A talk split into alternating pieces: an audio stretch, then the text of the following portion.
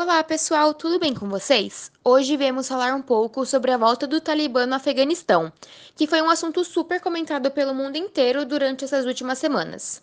Vamos começar explicando um pouquinho sobre o que é o Talibã e o que é a Sharia. Bom, a Sharia é de forma bem resumida o sistema jurídico do Islã. É um conjunto de normas derivada principalmente do Corão ou Alcorão, que é o livro sagrado dos muçulmanos. A questão aqui é que não há uma única interpretação dessas leis, e o Talibã é um grupo islâmico que possui justamente uma visão extremamente radical. Agora, contextualizando um pouco mais a história desse grupo, o Talibã surgiu durante a Guerra Civil Afegã e governou o Afeganistão de 1996 a 2001. E durante esse período, o grupo passou a perseguir minorias étnicas e religiosas. Opositores eram executados em público e outros sofriam açoitamentos e amputações publicamente também. As mulheres perderam todos os seus direitos e o Afeganistão passou de fato por um momento muito violento e complicado. O governo deste grupo radical caiu em 2001, após os Estados Unidos, liderando tropas da OTAN, invadirem o país. A invasão do Afeganistão pelos Estados Unidos foi uma consequência dos atentados de 11 de setembro de 2001, que foram organizados pela Al-Qaeda contra o World Trade Center e o Pentágono. O Talibã colheu as consequências desse atentado porque havia dado abrigo à Al-Qaeda e no território afegão havia base de treinamento para os guerrilheiros desta organização terrorista liderada por Osama Bin Laden.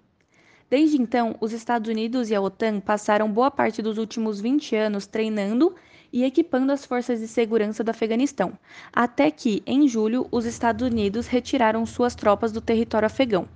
Já era previsto que o Talibã tomasse o poder novamente após a retirada das tropas americanas. O que chocou a todos foi a rapidez com que isso aconteceu. Em agosto, o grupo cercou e invadiu Cabul, a última região controlada pelo governo democrático do país. Bom, na teoria, o suposto exército treinado durante os últimos 20 anos pelos Estados Unidos e pela OTAN deveria ser capaz de combater o Talibã, mas na prática não foi bem dessa forma.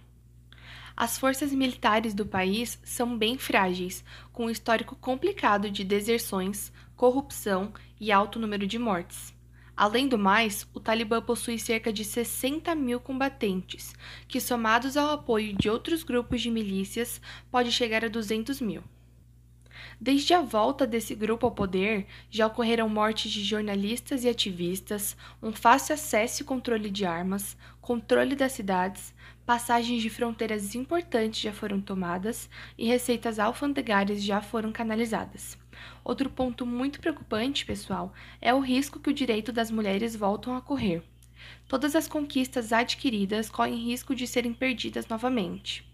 Como já foi visto em vídeos que circularam nas redes sociais, milhares de cidadãos estão desesperados, recorrendo a qualquer meio disponível de irem embora do Afeganistão.